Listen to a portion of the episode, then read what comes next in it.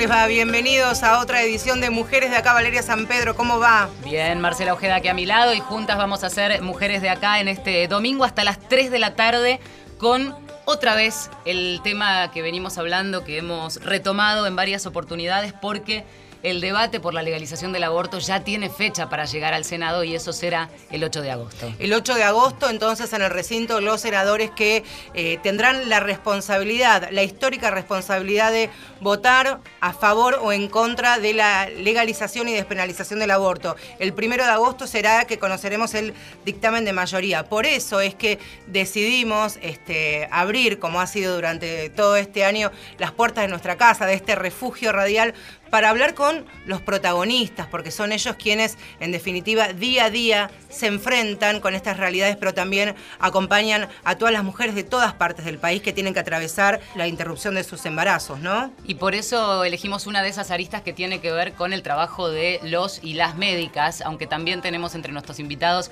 a un abogado, porque en definitiva estamos hablando de un marco legal, si este proyecto se convierte efectivamente en ley. El contexto es unas semanas donde empezó a ponerse en agenda un una discusión que tiene que ver con todo esto y una palabra que deben haber escuchado mucho, objeción de conciencia. ¿Y cuál es la diferencia entre despenalizar y legalizar? ¿Cuánto le va a costar al Estado que se legalice la interrupción voluntaria del embarazo? ¿Saldrá esa plata de nuestros impuestos? Son tantas las preguntas, en realidad respuestas muchas veces falaces que desde estos grupos denominados pro vida intentan dar. Bueno, hoy vamos a derribar parte de estas mentiras y muchos nos van a ayudar, en realidad van a ser los protagonistas, de tendernos las manos y ayudarnos. El doctor Daniel Lipchak, que es obstetra y jefe de guardia del Hospital Álvarez de esta capital federal. Doctor, muchas gracias por haber venido esta tarde aquí a Mujeres de Acá. Gracias a ustedes por la invitación. Patricia Rosenberg es médica generalista, magíster en epidemiología, gestión y políticas de salud y exdirectora de la maternidad Estela de Eh, de, la que, de la cual hemos hablado en algún momento, sobre todo poniendo el foco en aquel momento en parto respetado y distintas cuestiones. Hoy también para hablar de este tema. Gracias, Patricia. Al contrario, ustedes. También, doctor, pero en Derecho, Julio Bustamante, que es abogado del Hospital Cosme Argerich de esta capital federal, allí en el barrio de La Boca, miembro del Comité de ILE, que es Interrupción Legal del Embarazo de ese mismo hospital, y también abogado de la Fundación FUSA. Comenzó a trabajar en el hospital hace unos 15 años y hace 9 que trabaja en este sector del hospital. Gracias, doctor Bustamante, por haber venido. Muchas gracias a ustedes. Miriam Moseinco es médica de la Unidad de Terapia Intensiva, especialista en terapia intensiva, directora del Comité de Obstetricia Crítica. Miriam, gracias por venir también. ¿eh? No, a ustedes. Bueno, arrancamos por donde tenemos una lista. Eh, pocas veces nos armamos listadito de preguntas para este, no pisarnos y qué sé yo, porque normalmente lo hacemos este, así naturalmente, pero realmente hay muchas preguntas para desandar. El otro día, y me gustaría empezar con el doctor Bustamante, porque estamos hablando precisamente de legalizar y despenalizar una práctica habitual que no va a dejar de suceder ni de practicarse, aunque este proyecto, que ya tiene media sanción, no llegue a buen puerto. Lo primero que a mí me gustaría, eh, doctor, es que a todos nos expliques, la, te voy a tutear porque es más fácil, somos todos muy jóvenes, la diferencia entre despenalizar y legalizar y por qué no podemos hablar de despenalización sin legalización. Claro, bueno. Lo primero que uno piensa es por qué despenalizar algo de salud, ¿no? En realidad es porque el tema del aborto está en el Código Penal. Lo primero que uno piensa es por qué un tema de salud está en un Código Penal. Entonces tenemos que remontarnos a lo que es Código Penal cuando se sancionó, que fue en el 1921. A partir de ese año no se modificó más en materia de aborto, por lo cual estamos regulados hasta que no haya un cambio por el Código Penal en materia de aborto, que es un tema de salud. Por eso, por eso estamos peleando por la despenalización. ¿Para qué? Para que, deje, para que se saque del Código Penal, para que deje de ser un delito en lo que es el aborto, que es un tema de salud, claramente de salud. Y por otro lado tenemos la legalización del aborto, que lo, lo que implicaría es que el Estado tenga que garantizar el derecho de las mujeres a poder acceder a este tipo de prácticas. Digamos, estas serían las dos grandes diferencias. Por un lado tenemos el tema de lo que es derecho penal y en otro lado lo que es eh, la obligación del Estado de garantizar el derecho de sus habitantes. Daniel, eh, como médico también de muchos años de experiencia, la pregunta es, eh, tantas veces en este debate se ha relativizado el número con el que se habla, ¿no es cierto? Me acuerdo estar hablando hace un tiempito cuando, cuando esto ya estaba en debate y que me dijeras, vi morir mujeres por abortos clandestinos. Sí, aún hoy, aún, aún hoy se siguen viendo. Hace poco vimos algunos casos, eh, tuvimos una seguidilla. Eh, es lamentable, pero este, estas situaciones siguen ocurriendo en el país.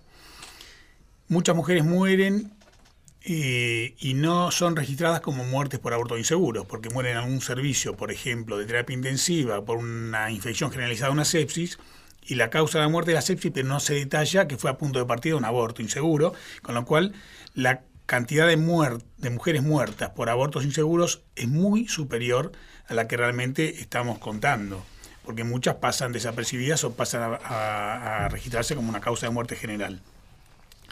Y el tema se sigue viendo, el tema se sigue viendo a diario. en el año 2016 registradas hubo 43 muertes por aborto, en el año 2008, un estudio de la Sociedad de Ginecología y Obstetricia de la Ciudad de Buenos Aires y de la Dirección de Estadística de Salud, la DEIS, demostró que en la Ciudad de Buenos Aires la, mortalidad por aborto forma parte de la muerte materna. Había un 200% de su registro. Muchas mujeres que eran caratuladas como muertes, por ejemplo, indefinidas, paro cardiorrespiratorio y demás, se veía que el 200% de esas, eh, más de las registradas, eran asociadas a muerte materna. En el caso del aborto es eh, muy común.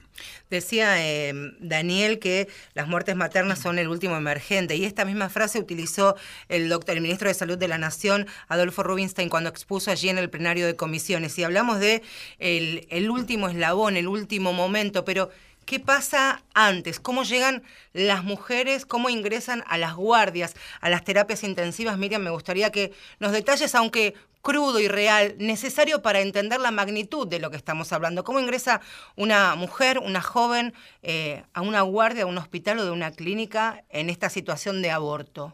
Lo que sucede con, con, las pacientes que ingresan por aborto es lo que sucede con mucha patología relacionada con el embarazo. Las mujeres llegan tarde. Es decir, la mujer, primero porque no quiere dejar a sus hijos para ir a consultar, es decir, ella está en segundo lugar, llega tarde, primero esa es la tardanza, segundo las distancias que tiene que recorrer para poder acceder a un servicio de salud y a lo que se le agrega en el aborto, que al ser clandestino, esa tardanza se alarga aún más.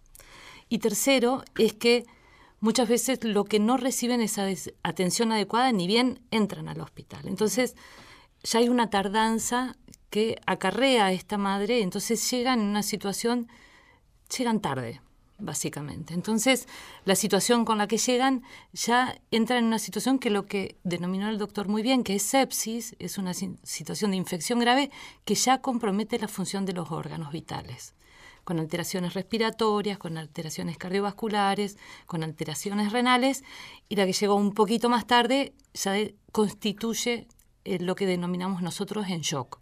Una situación que se podría evitar eh, ganándole unas horas a esta situación o haciendo del 90%. Claro. ¿Sí?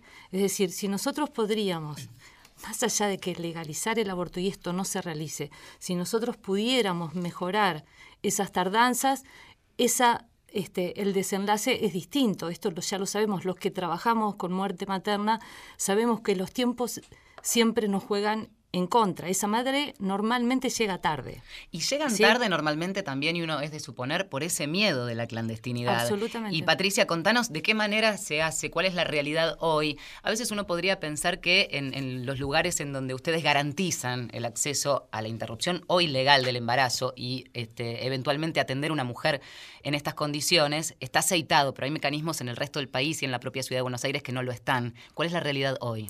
Claro, porque además eh, yo le escuchaba, la mujer llega tarde con unas horas antes, pero la realidad es que ninguna mujer debiera llegar a terapia intensiva por un aborto, porque la práctica del aborto como práctica médica realizado de forma segura, lo mismo que hoy sucede con interrupción legal del embarazo, es una práctica que garantiza no necesitar terapia intensiva. Es más, en el 95% de los casos no necesitar internación. En los países donde, y en nuestro país también, donde se hace el aborto de forma segura, acompañada por un sistema sanitario, el aborto es medicamentoso. La mayoría de las mujeres, cuando digo la mayoría de las mujeres, es 9 de cada 10 mujeres lo pueden hacer en su casa como tratamiento ambulatorio con acompañamiento, con seguimiento adecuado.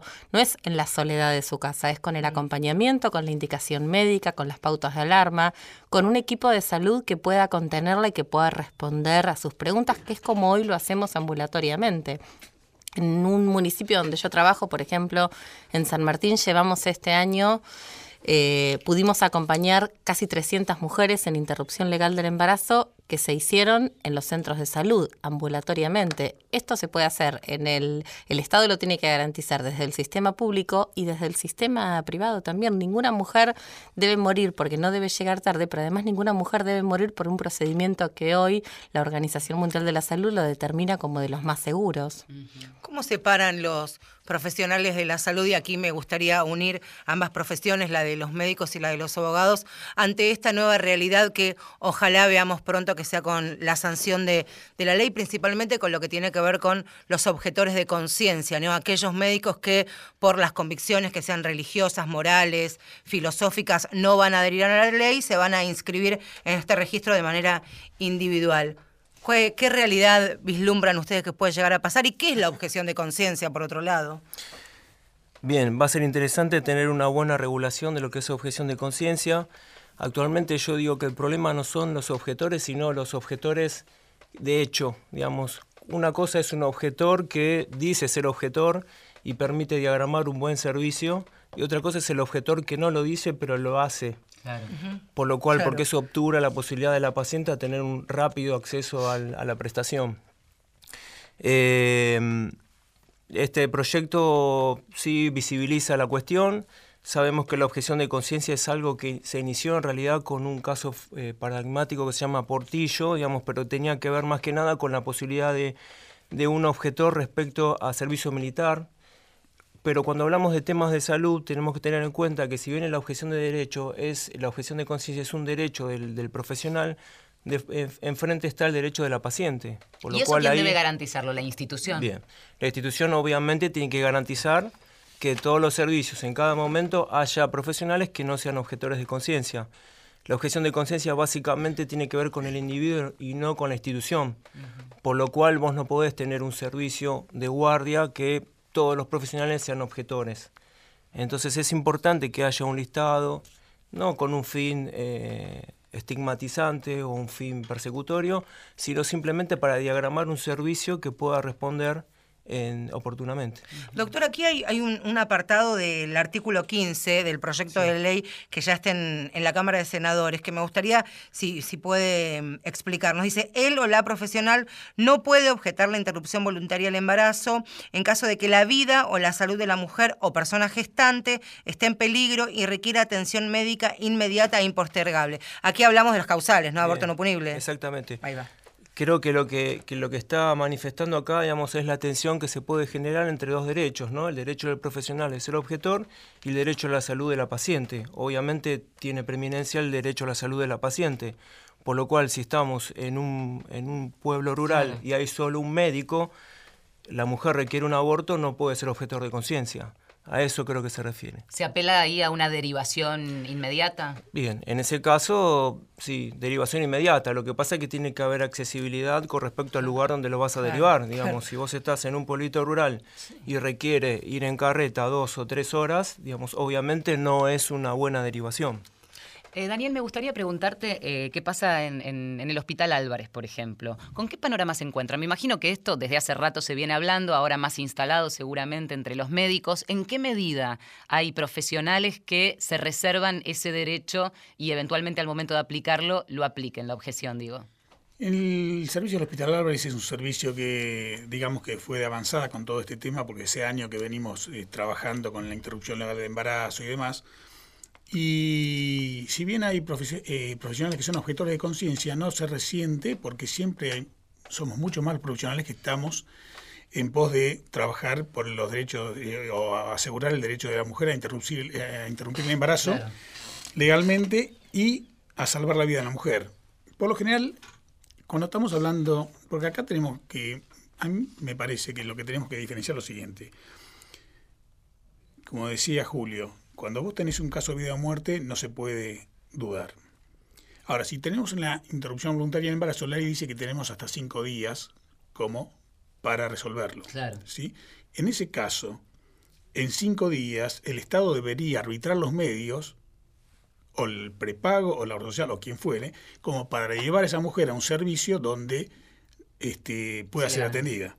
Entonces, una cosa es la urgencia, que ahí eh, prima la vida de la mujer siempre, y otra cosa es el, cuando uno puede jugar un poquito con estos cinco días y decir, vamos a trasladarla para que sea atendida en un buen lugar en las condiciones que hagan falta.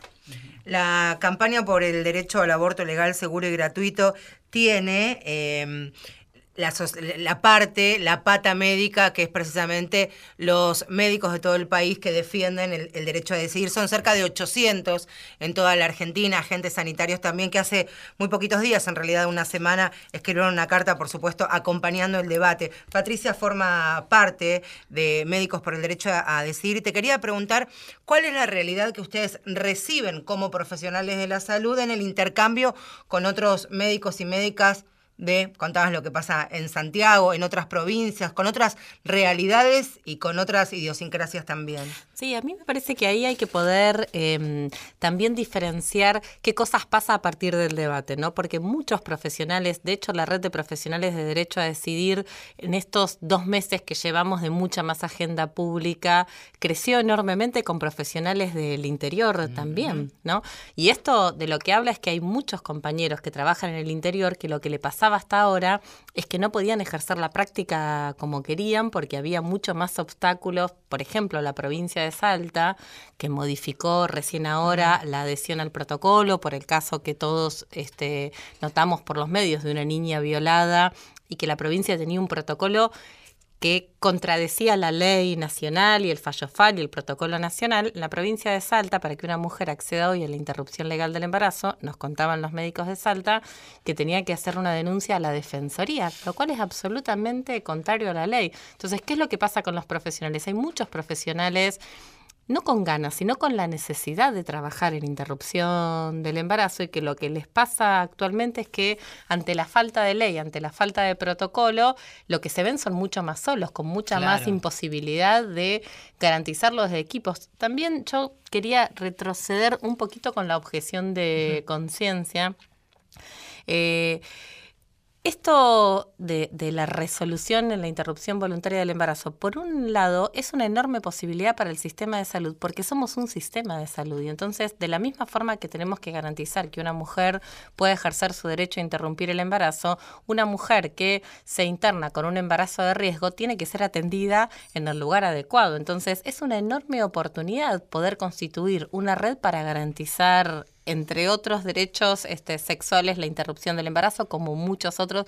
Por eso es como, como sistema de salud garantizamos las cosas. No estamos hablando solamente de la mujer que corre riesgo a la vida, que sería una atención de posaborto inmediato o una hemorragia, sino Pens- previamente. Pensaba en el espíritu de formar una red de profesionales, va en paralelo y por la falta justamente de un dispositivo central, unificado a nivel gubernamental. Es decir, esta red ya no tendría sentido o, o o perdería un poco de sentido en la medida en que esos mecanismos estuvieran bien aceitados. Absolutamente garantizados desde el Estado y de la red de profesionales, lo que vinimos haciendo fue formarnos durante todos estos años para que eh, para estar adecuadamente, para poder sostener adecuadamente una atención a cada mujer que solicita una interrupción en el marco que hoy se encuentra nuestro país, que es en interrupción legal del embarazo. Toda esta formación la hicimos más desde la red de profesionales que desde el Estado formándonos para atender.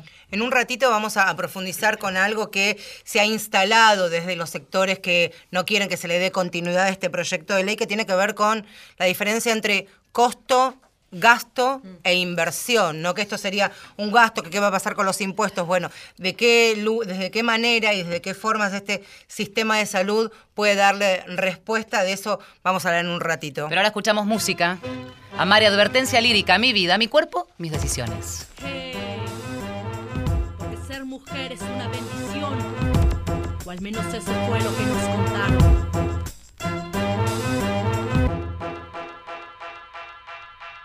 Es mi vida, mi cuerpo, mis decisiones. Ya basta que pretendan controlar mis acciones. No es suficiente la violencia que soporto a diario y todavía reprimes mi vagina y mis ovarios. Esta es mi vida, mi cuerpo, mis decisiones. Ya basta que pretendan controlar mis acciones. No es suficiente la violencia que soporto a diario y todavía reprimes mi vagina y mis ovarios. Estás muy lejos de saber lo que significa ser el dolor y la fuerza de una mujer. Así que no pretendas que me comprendes. Si jamás has sangrado, no me mientas que lo entiendes. Es entre dientes tu inclusión y tu equidad. Es solo un lindo discurso, ya sé hasta qué dirás. La importancia de la mujer para la sociedad. Pero de nueva cuenta, solo en palabras quedará. Hacia el pasado y han sido muchas las muertas por abortos clandestinos y a pesar de las protestas. Es grande tu ego y más grande tu ignorancia. Tu herramienta contra mí es la violencia.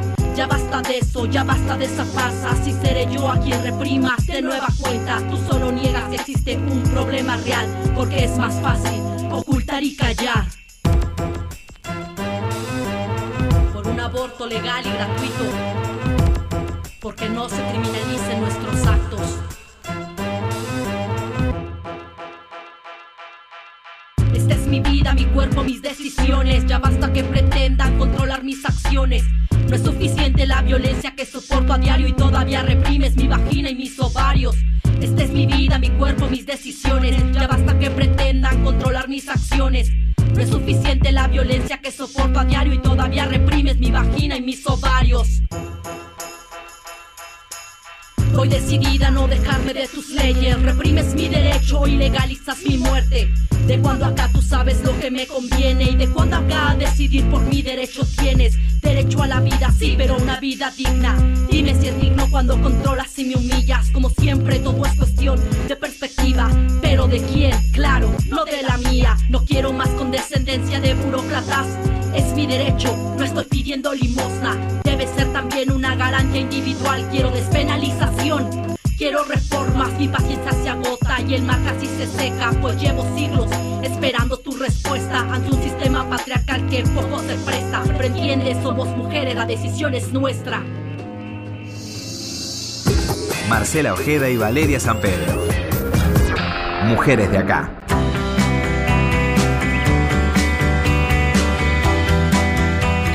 Seguimos en Mujeres de acá hasta las 3 de la tarde y el debate sigue mientras escuchamos la música porque claro, es un tema que eh, todavía está ahí muy caliente porque el debate todavía está no solamente donde debe estar, que es en el Congreso, en este caso en el Senado, sino en la calle. También me parece que todos a lo largo de, nuestra vida y quienes tenemos hoy una posición clara y definida, es también el resultado de una construcción y de seguramente en algunos casos contradicciones que hemos este, sorteado, no con la responsabilidad, por supuesto, de médicos ni de abogados, sino que uno lo va construyendo. Pero los profesionales de la salud, los agentes, no son este, un ente por, por fuera de lo que pasa al ciudadano común. Es también una construcción que será parte de un proceso, como está haciendo toda la sociedad. Me parece que ahí sí esto nos, nos iguala, ¿no? También, este, ¿cómo lo viven ustedes como médicos que están este, en el día a día en el caso de los Sí, intensivistas? sí, sí. Yo creo que es así. A nosotros nos pasó, inclusive dentro del Comité de Obstetricia Crítica, este, que fue un proceso. Nosotros venimos trabajando con el tema desde el año pasado fuertemente y, hemos visto este, este proceso que nosotros mismos fuimos haciendo. Ese es este, esto de pensar de que es un proceso también para nosotros. Entonces, este, yo creo que este mismo proceso lo tiene que llevar a cabo y mm, desde mi punto de vista es lo que nosotros fuimos evaluando con la gente, con la red un poco que tenemos de obstetricia crítica que le llamamos nosotros Argentina, es que eh, en las provincias es necesario este proceso. eh, yo te diría que a grandes rasgos eh, lo que nosotros hemos visto de las provincias es que la mayoría este, se define como objetor, no así en, en la capital federal, digamos. ¿no? Entonces, yo creo que este es un proceso que se tiene que dar y que hay que acompañar a la sociedad en este proceso, responder las preguntas, informarse, este, que la gente pueda tener el acceso a la información que nosotros podemos brindar. Miriam, ¿y cómo se logra eso? eh, mientras hablábamos recién de la red de profesionales, ¿de qué manera se logra cuando todavía estamos lejos de una instancia a nivel del Estado? No, Eh, yo no creo que estemos lejos. Este proceso ya está en nuestra cabeza, es decir, ya lo estamos pensando. Eh, nuestros, nuestros hijos, sobrinas, este, en nuestros lugares de trabajo nos preguntan, la gente que trabaja con nosotros nos preguntan, ¿y por qué doctora tiene que ser legal? No, justamente, me, perdón, me refiero a que, a que les preguntan a ustedes, que no está el dispositivo a nivel del Estado y entonces mientras tanto, mientras no haya presupuesto, mientras no haya este, un apartado en la ley que baje esa línea, lo van haciendo ustedes ese trabajo. Es un trabajo fino y arduo. Eh, yo creo que este, nosotros tenemos que, eh, nuestro, digamos que nuestra responsabilidad como médicos, yo creo la responsabilidad más importante está con la paciente que está cursando un embarazo no deseado. Eso yo creo que ninguna institución, ningún médico le puede dar la espalda a esa paciente. Hoy esa paciente queda fuera. Entonces yo creo que nuestra responsabilidad mayor es con esa paciente. Esa paciente no se puede ir del sistema sin que alguien la informe, le diga cuáles son sus riesgos y que le diga que sea cual sea su decisión, ella tiene que volver. Entonces, nuestra responsabilidad, hasta tanto, hasta tanto yo creo que es esa es sostener a la paciente y no dejarla librada a su suerte. Digamos que es lo que hoy sucede con los embarazos que no están dentro de los embarazos, digamos, dentro de las CILE. Digamos, todo el resto, el 80%, están librados a su suerte o a, digamos, liberado a su al azar, Quien está hablando es Miriam Mosenko, que es médica de unidad de terapia intensiva, especialista en esta, en esta disciplina, es directora del Comité de Obstetricia Crítica, así se dice. También está el doctor Julio Bustamante, que es abogado del Hospital Argerichi, miembro del Comité de ILE, recordemos, interrupción legal del embarazo de ese mismo hospital, y también es abogado de la Fundación FUSA, entidad de quien tantas veces hemos hablado aquí en Mujeres de Acá. Patricia Rosenberg es otra de nuestras invitadas, médica generalista, magíster en epidemiología Gestión y Políticas de Salud y exdirectora de la maternidad Estela de Carlotto, y Daniel Lipchak, obstetra y jefe de guardia del Hospital Álvarez. Estamos hablando de esas realidades, las que se viven en los consultorios. Te quería preguntar a, a Patricia, este, si querés lo dejamos para para dentro de unos segunditos nada más. La pregunta puntual es, ¿cuál es el impacto sanitario? Y la puedo abrir a, los demás participantes del programa. ¿Cuál es el impacto sanitario que tiene hoy día la, restricción del embarazo y la, la penalidad, no tirarle con el Código Penal a quienes deciden interrumpir sus embarazos? Respondemos en unos instantes. Mujeres de acá. Por la radio de todos.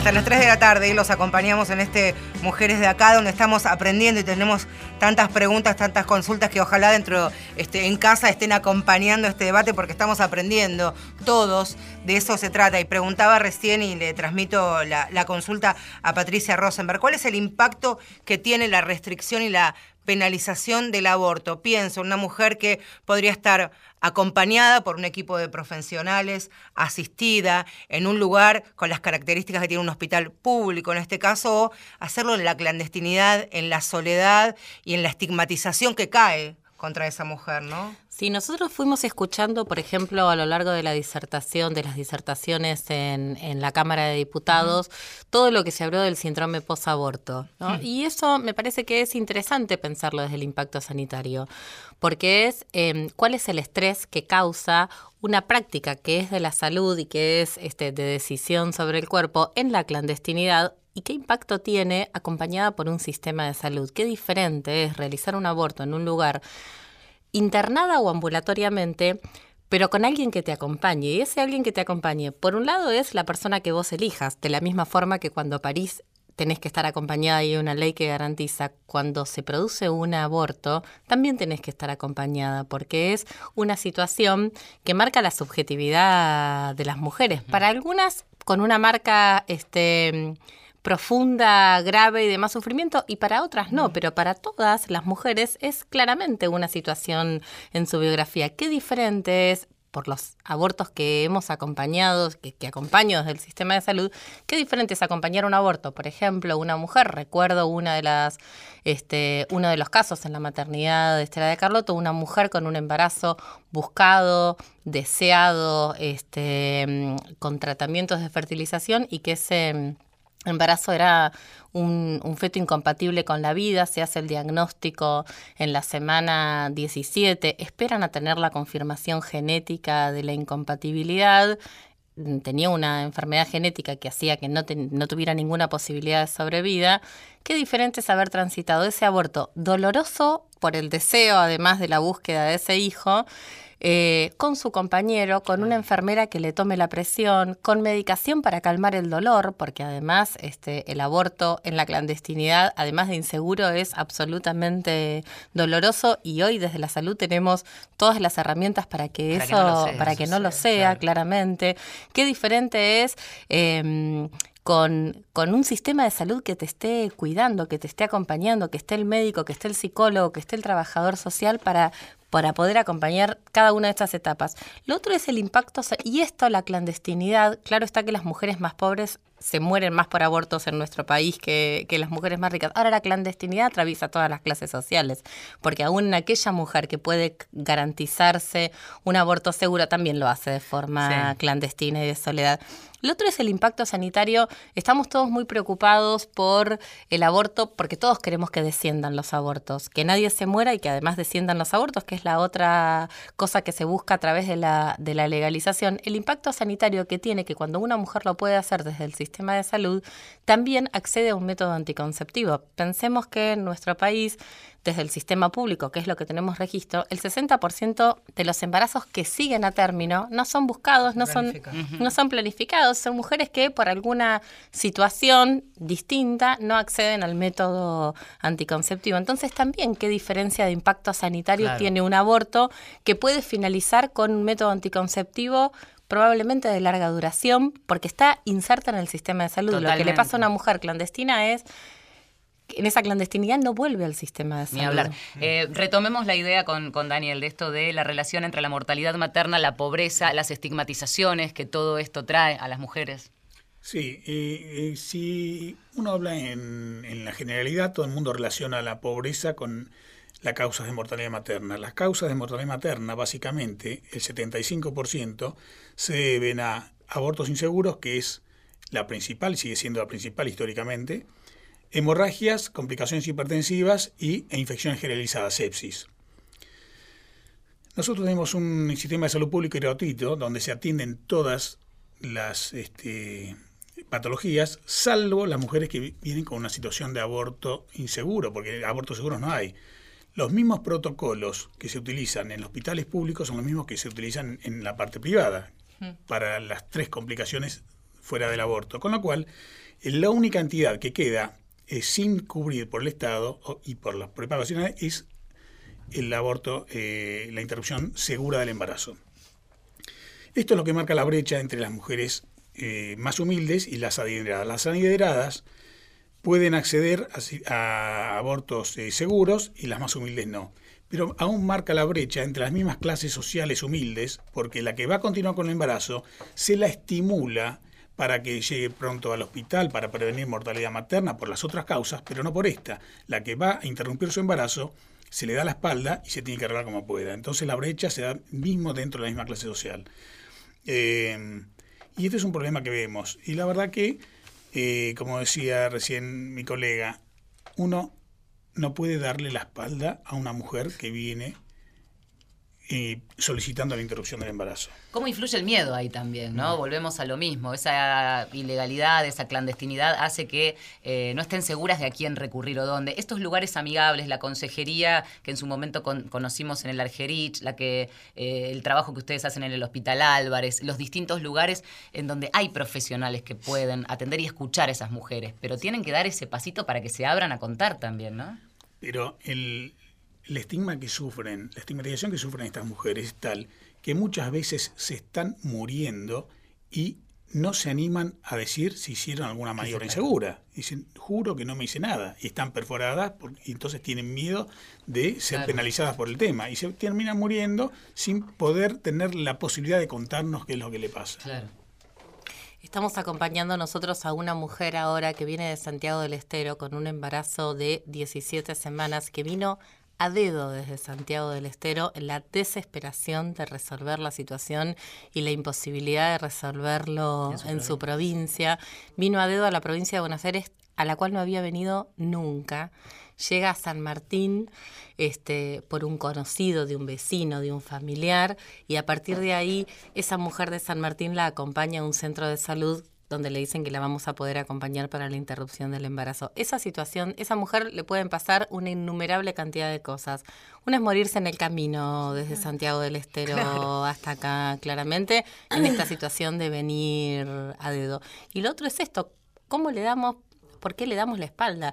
Esto, yo creo que también eh, las mujeres mm, no van a los, a los hospitales ni a los centros de salud a decir que se hicieron aborto, porque además llevamos una larga historia persecutoria, digamos, los, los equipos de salud.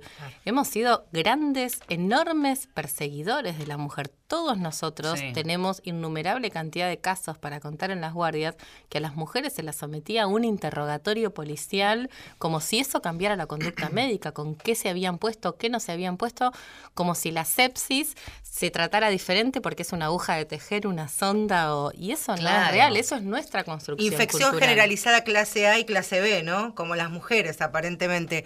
Eh, doctor Bustamante, desde el derecho, desde las herramientas que van a poder tener las mujeres, ojalá, y cuando esto se convierta en ley, ¿qué tienen que saber aquellas que tienen capacidad de gestar y nos están escuchando esta, esta tarde? Bien, si llegara a sancionarse la ley tal cual está redactada, tal cual está aprobada en Cámara de Diputados, va a ser interrupción voluntaria del embarazo hasta la semana 14 y a partir de la semana 14 seguimos con la, modalidad de causales. ¿sí? Hasta ahora sabemos que solo se puede acceder a la interrupción legal del embarazo a través de las causales, que son violación, peligro para la salud de la mujer y cuando la vida está en peligro.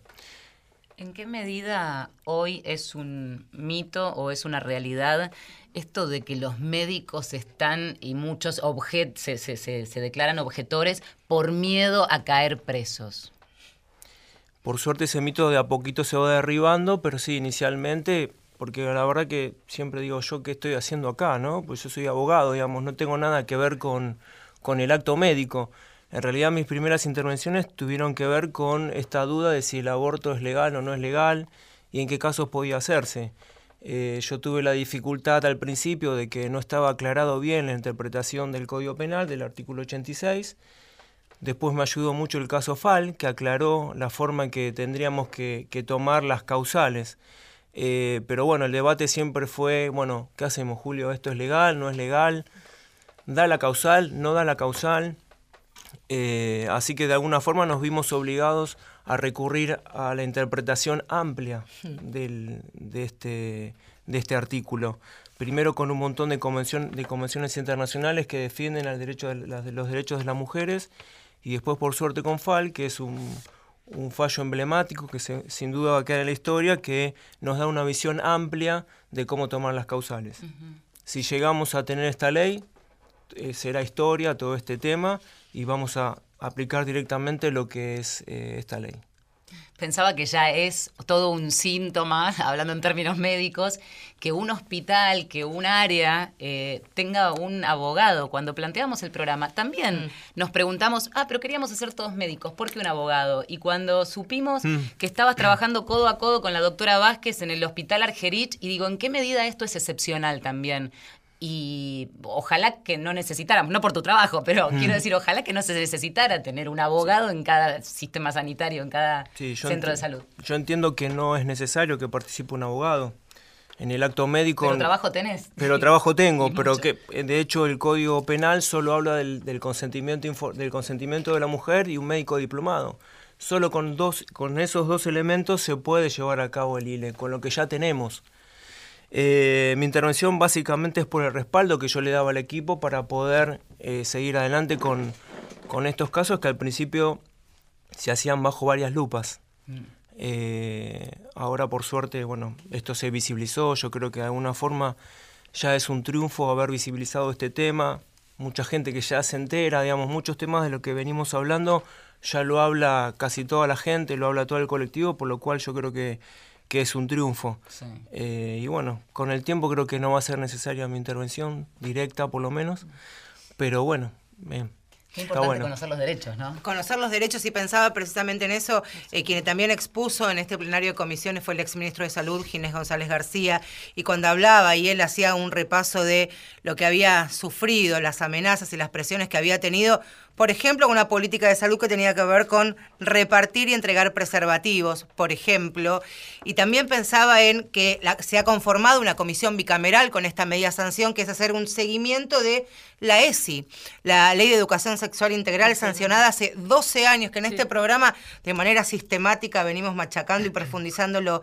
Pero también se ha hablado en el plenario de comisiones algo que muy pocas veces se habla, que son los derechos que tenemos las mujeres y los varones, por ejemplo, a nosotras ligarnos las trompas, los varones hacerse vasectomías, que tampoco hay campañas que fomenten este tipo de prácticas porque pareciera ser que algunos tomasen el aborto como eh, una forma de anticoncepción erróneamente y como a veces siento como parte de una operación política, ¿no?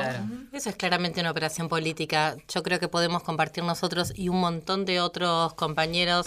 Eh, a nadie nos ha tocado que una mujer elija como método anticonceptivo poner su cuerpo y hacer un aborto repetidamente. Y si la realidad es que una mujer elige, también deberemos acompañarla en encontrar las razones más profundas por qué someterse, por qué someterse y someter su cuerpo a esto.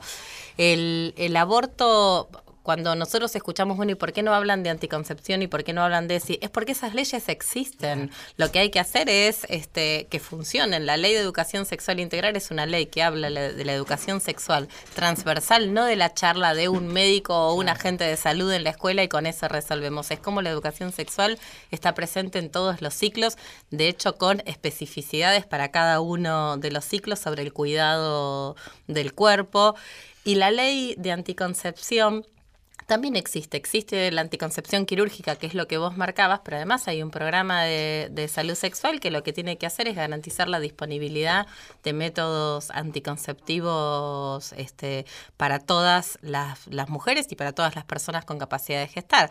Este, el aborto es una pata más. Nosotros desde la campaña siempre decimos, bueno, no es por etapas, ¿no? No es este, primero la educación, después la anticoncepción, después el aborto. No es etapista la campaña. Esta es una ley que lo que viene a hacer es a profundizar también las políticas de las otras dos que sustentan que haya menos abortos.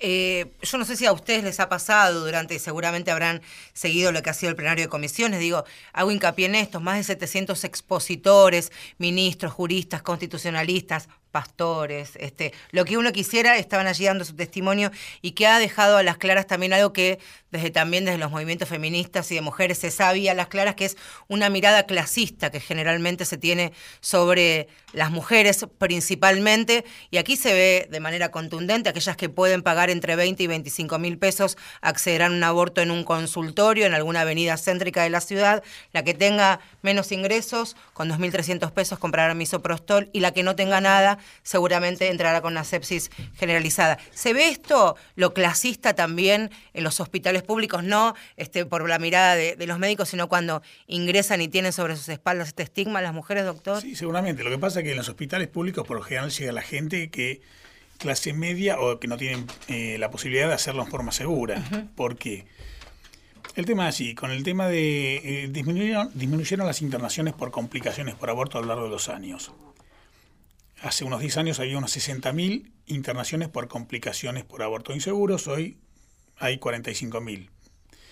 Esto no es que haya disminuido porque bajaron la cantidad de abortos, sino porque se hace en forma más segura. Eh, aquellas mujeres que lo hacen en forma segura, ya esas 15.000, por ejemplo, ya no llegan al hospital. Claro. O llegaron, se fueron con cierta consejería este, y no se complican. El tema es que aquellas que llegan generalmente son las que se complicaron y por varios motivos se pueden complicar. El, porque muchos hablan del tema de costos y demás y, cómo va a incidir. De las 45.000 mujeres que se internan por complicaciones, hay varias causas. Puede ser porque el aborto se haya producido en edades gestacionales más avanzadas. ¿Y esto a qué se debe? Primero, no saben dónde recurrir a preguntar si quieren hacerse un aborto. Si recurren y se enteran la manera segura de hacerlo, tienen que conseguir el dinero para comprar, por ejemplo, si lo van a hacer con medicamentos, el misoprostol.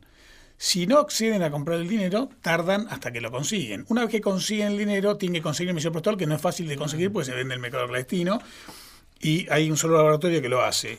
Todo esto conlleva a que las edades gestacionales por ahí sean más avanzadas y eso trae complicaciones como hemorragias y demás. En la medida que eh, la ley se apruebe, primero van a tener que hacer, aprobar en el ANMAT el uso de misoprostol exclusivamente para estas prácticas, junto con eh, mifepristona seguramente. Esto va a hacer que se acceda en forma más económica, más temprana, y que se complique menos, con lo cual va a haber menos complicaciones. En este tema se mete la religión, pero también se mete la economía. Digo, porque hablábamos de, por ejemplo, abaratar costos de los medicamentos con los que hoy se puede hacer eh, la interrupción del embarazo. Pero por otro lado es eh, qué gran negocio se desmonta de aquellas clínicas clandestinas, claro, que, de esa clandestinidad se aprovechan para cobrar cifras siderales, eh, porque cuando pensamos en plata el argumento que andaba dando vueltas es cuánto le cuesta al sistema público de salud atender a una mujer. Pero ¿y del otro lado? ¿Cuánto se sabe esto en el mundillo médico, digo? Cualquiera.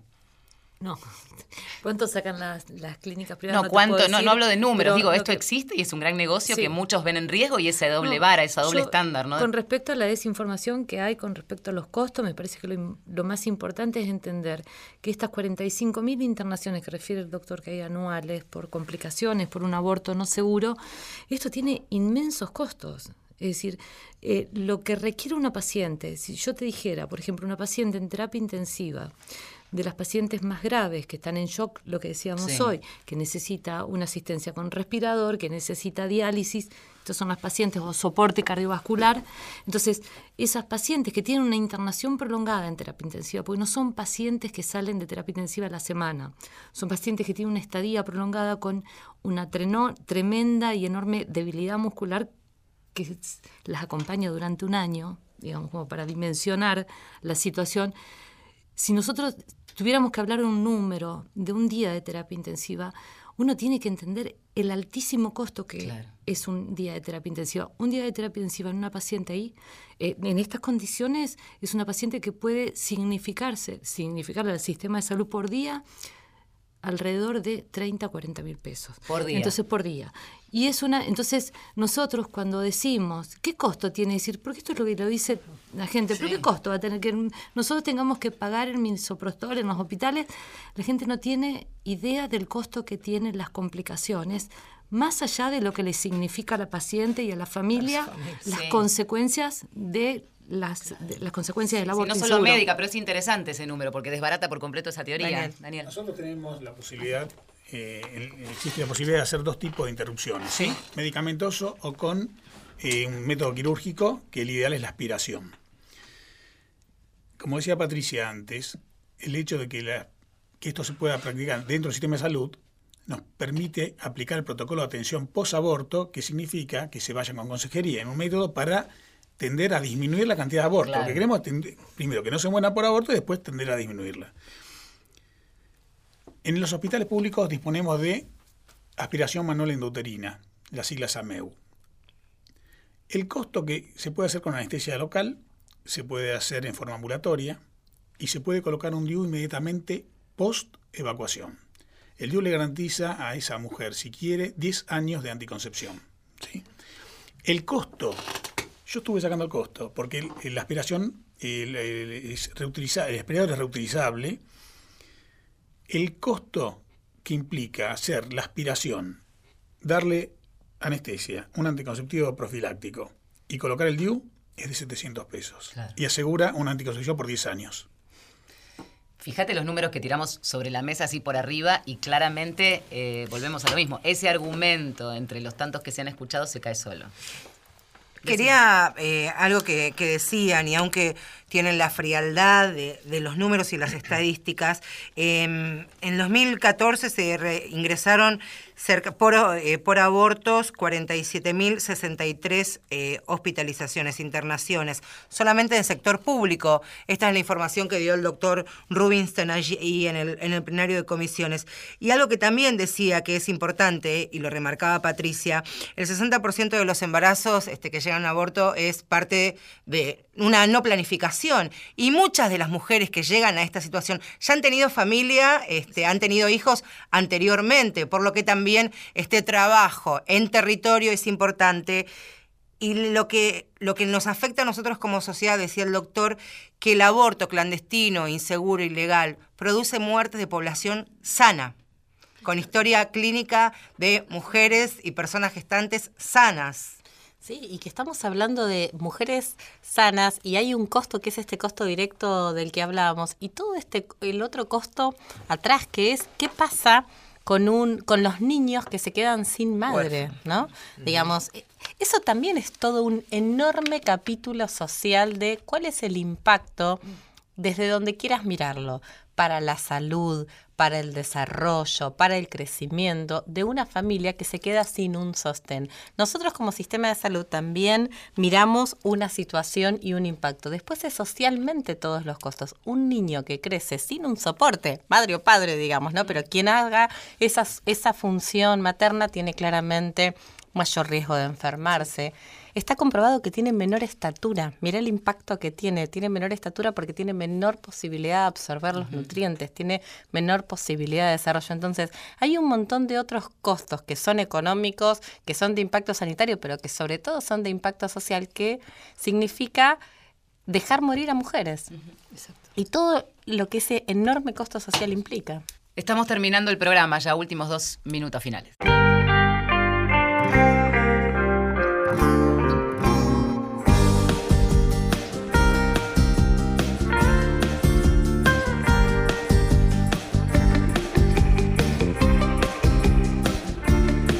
Ahí está, pasó rapidísimo Muy este rápido, programa, volando. claro, invitados este, potentes, con muchas ganas de escucharlos, agradecerles enormemente hayan venido este domingo al doctor Lipchak, que es obstetra allí del Hospital Álvarez. Patricia Rosenberg, médica generalista y exdirectora de la maternidad Estela de Carlotto. Julio Bustamante, que es abogado del Hospital Argerich y también abogado de la Asociación FUSA. Miriam Moseín, con médica en unidad terapia intensiva, especialista en terapia eh, intensiva y directora del Comité de Obstetricia Crítica. A los cuatro agradecerles cuando vinieron los diputados que llevaron adelante el debate en el Congreso y tuvo media sanción, les dijimos, los volvemos a ver en este mismo estudio cuando sea ley. Así que a ustedes Les decimos lo mismo. los decimos lo mismo, agradecerles entonces. Nos operó técnicamente eh, Diego Rodríguez, nos produjo Inés Gordon, mandarle un abrazo afectuoso y un acompañamiento a, a Néstor Borro. ¿eh? Así es. Marcela Ojeda a mi derecha. para ir a San Pedro a mi izquierda y brevemente cuando escuchen o lean que digan que ni una menos es una contradicción para pedir por la legalización y despenalización del aborto, no se dejen engañar porque una mujer que es obligada a transitar una- un embarazo no deseado es una mujer que es violentada. Hasta el domingo que viene. Chao.